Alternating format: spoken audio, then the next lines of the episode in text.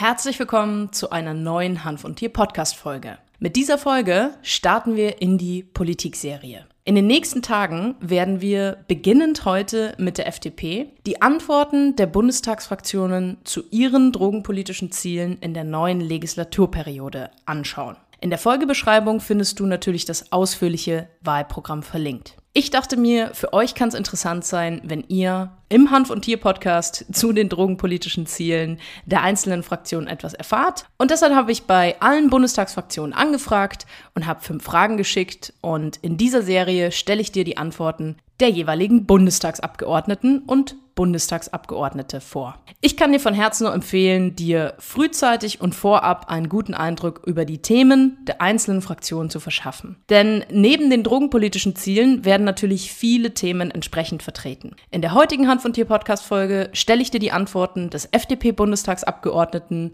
Dr. Wieland Schinnenburg vor. Bevor wir in die Podcast-Folge einsteigen, ein kleiner Hinweis. Wenn du den Hand von Tier Podcast bei Apple Podcast hörst, dann würde ich mich freuen, wenn du diesen dort zum einen abonnierst und du dir die Zeit nehmen kannst, eine ehrliche Bewertung zu schreiben. Deine Bewertung ist für mich ein tolles Feedback, um den Podcast auch stetig zu verbessern. Denn mein Ziel ist es, mit diesem Podcast möglichst viele Menschen zu erreichen, um ihnen die richtige und vor allem auch sichere Anwendung von Cannabinoiden wie beispielsweise CBD bei Ihrem Haustier zu erklären. Wenn du Fragen zur Podcast-Folge hast, dann schreib mir gerne E-Mail an podcast.handvontier.de oder schreib mir eine DM bei Instagram. Dort findest du mich unter die Susanne Gruber. Jetzt erstmal viel Spaß mit dem Intro und dann steigen wir gleich in das heutige Thema ein. Hand von Tier der einzigartige Podcast der Wissenschaft. Viel Spaß mit deiner Gastgeberin Susanne Gruber. Hat Ihre Partei drogenpolitische Ziele im neuen Wahlprogramm 2021 aufgenommen?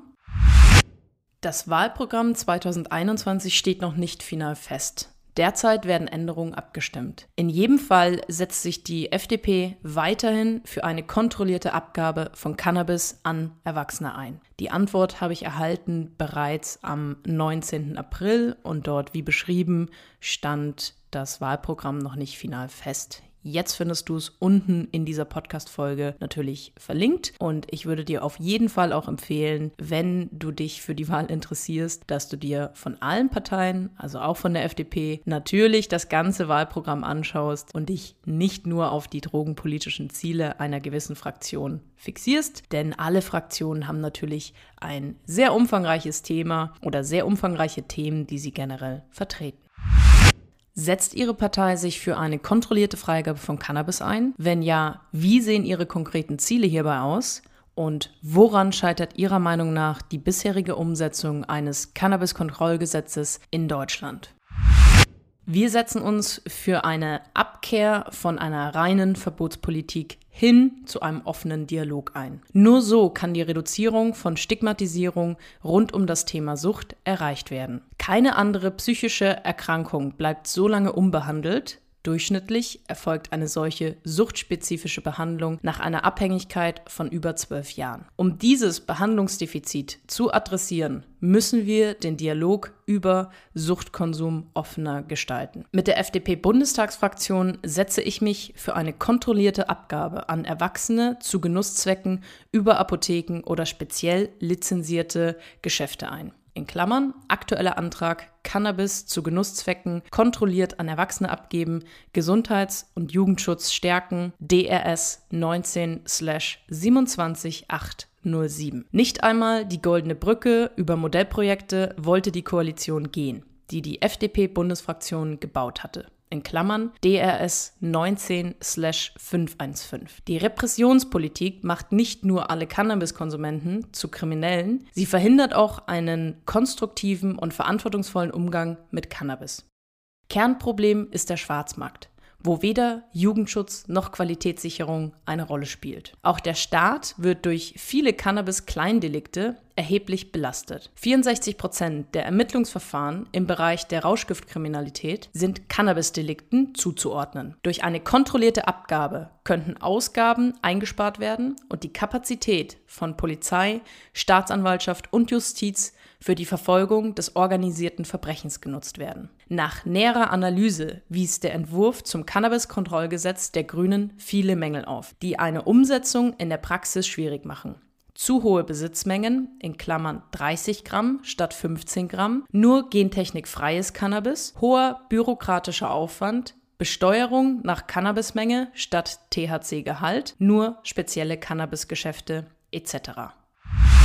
Viele PatientInnen erleben immer noch extreme Schwierigkeiten, Cannabis als Medizin zu erhalten. Es fehlt an Ärzten, die verschreiben, die Antragsverfahren sind umfangreich und überkompliziert, was gerade für chronisch Kranke und auch psychisch Erkrankte oftmals eine weitere Hürde darstellt und immer wieder kommt es zu Lieferengpässen. Sehen Sie hierbei Verbesserungsbedarf? Wenn ja, wie könnte eine Verbesserung Ihrerseits aussehen? Die derzeitige Rechtslage bei der Verordnung von Medizinalcannabis ist unbefriedigend und trägt weder den wissenschaftlichen Erkenntnissen noch dem tatsächlichen Versorgungsbedarf ausreichend Rechnung. Häufig schwerstkranke Menschen müssen sich bei der Verordnung von Cannabis auf Wartezeiten von bis zu fünf Wochen einstellen. Auch schränkt das Genehmigungserfordernis den Arzt unnötig in seiner Therapiehoheit ein. Daher habe ich einen aktuellen Gesetzentwurf der FDP-Bundestagsfraktion initiiert, der eine freiwillige Regressabsicherung statt verpflichtender Bürokratie vorsieht. Die Leistungsvoraussetzung des Paragraph 31 Absatz 6 Satz 1 SGB V stellen bereits sicher, dass Cannabis nur in eingeschränktem Rahmen verordnet werden kann. Anders als ein vollständiger Wegfall der Genehmigung bietet die gewählte Lösung dem Arzt in schwierig gelagerten Fällen Rechtssicherheit durch ein gesetzlich geregeltes Verfahren. Auch kann sich der Arzt auf die Genehmigungsfiktion des Paragraph 13 Absatz 3a SGBV berufen, wenn sich die Krankenkasse zu lange Zeit lässt. Neben einer Neuregelung im Verordnungsverfahren benötigen wir dringend eine Erhöhung der Produktionsmenge von deutschen Medizinalcannabis. Die ausgeschriebene Menge von 2,6 Tonnen deckt nicht einmal ein Zehntel des von der Bundesregierung angegebenen Jahresbedarfs von 28 Tonnen Medizinalcannabis ab. In Klammern DRS 19/21739. Laut Bundesregierung ermöglicht die Vertragsgestaltung eine Erhöhung der Produktionsmenge und Lieferung von maximal 150 Prozent. Zunächst soll aber erst der Produktionszyklus abgewartet werden. In Klammern DRS 19/22921. Hier liegt eine fundamentale Fehlplanung vor. Daher fordern wir, die Produktion auf 100 Tonnen jährlich zu erhöhen. Dafür muss der Anbau von Medizinalcannabis dringend erleichtert werden und der Staat sollte von gewerblichen Eingriffen absehen. Seit mehreren Jahren entwickelt sich eine junge, innovative Hanfbranche, die regionale Arbeitsplätze schafft. Ob Hanf-CBD-Shop oder Hanfbauern, viele sind aktuell noch der scheinbaren Willkür von Staatsanwälten und Lebensmittelbehörden ausgesetzt. Regelmäßige Razzien sind hierbei keine Seltenheit und sind oftmals existenzbedrohend und rufschädigend für die Gewerbetreibenden. Ist dieses Problem Ihrer Partei bekannt? Wie ist Ihr Standpunkt zur scheinbaren Willkür der Behörden in Bezug auf Razzien und Lebensmittelkontrollen? Beispielsweise große Supermarktketten wie beispielsweise Rewe, DM, Müller vertreiben Hanfblütentees, dort finden keine Razzien statt, Hanfbauern und Hanf-CBD-Shops vertreiben die gleichen Lebensmittel und erhalten regelmäßig Besuch von den Strafverfolgungsbehörden. Das Problem ist bekannt.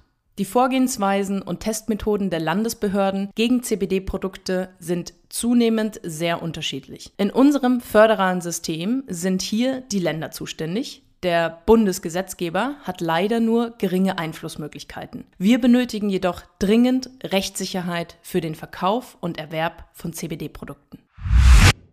Hanf, CBD-Unternehmen sind auch bei den Zahlungsanbietern mit Problemen konfrontiert. Beispielsweise friert PayPal regelmäßig Konten für 180 Tage ein oder sperrt diese gänzlich. Geld, welches sich auf den Konten befindet, wird dann für die maximal 180 Tage eingefroren. Ist Ihnen dieser Umstand bewusst und welche Möglichkeiten sehen Sie, diese Ungleichbehandlung zu beenden, um HanfunternehmerInnen einen gleichberechtigten Zugang zur freien Marktwirtschaft zu gewährleisten? Facebook, Google und Co. hindern Hanfunternehmen daran, sogenannte Ads also Werbung, auf deren Plattform zu schalten. Sobald Begriffe wie Hanf, Hanfsamen, Hanföl, CBD oder CBD-Öl enthalten sind, ist es fast unmöglich, Werbung auf Facebook oder Google zu schalten. Selbst Lebensmittel wie Hanfsamenöl, Hanfmehl oder Hanfprotein werden entweder gar nicht freigeschalten oder nach kurzer Zeit wieder gestoppt. Ist Ihnen dieser Umstand bewusst? Und welche Möglichkeiten sehen Sie, diese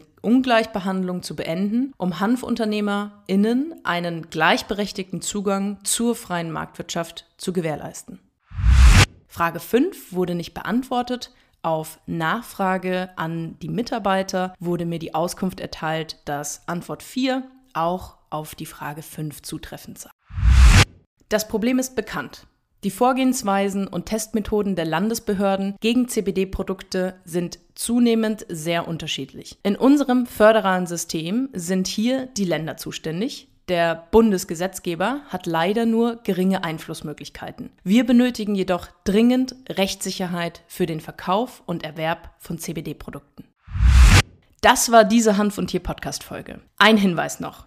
Wenn du Tierarzt, Tierheilpraktiker Hundetrainer, Tierphysiotherapeut oder Ernährungsberater für Tiere bist und den richtigen und sicheren Umgang mit Cannabinoiden wie beispielsweise CBD erlernen möchtest, dann schau gerne auf meiner Webseite unter www.susannegruber.de vorbei. Dort kannst du dich für ein kostenloses Beratungsgespräch bewerben und dann lass uns einfach mal gemeinsam herausfinden, ob und wie ich dir dabei helfen kann, damit du ab sofort Cannabinoide wie CBD richtig und sicher in deinem Praxisalltag anwenden kannst. Wir hören uns morgen mit der nächsten Folge in dieser Podcast-Reihe. Ich sage vielen Dank fürs Zuhören. Ciao, Servus.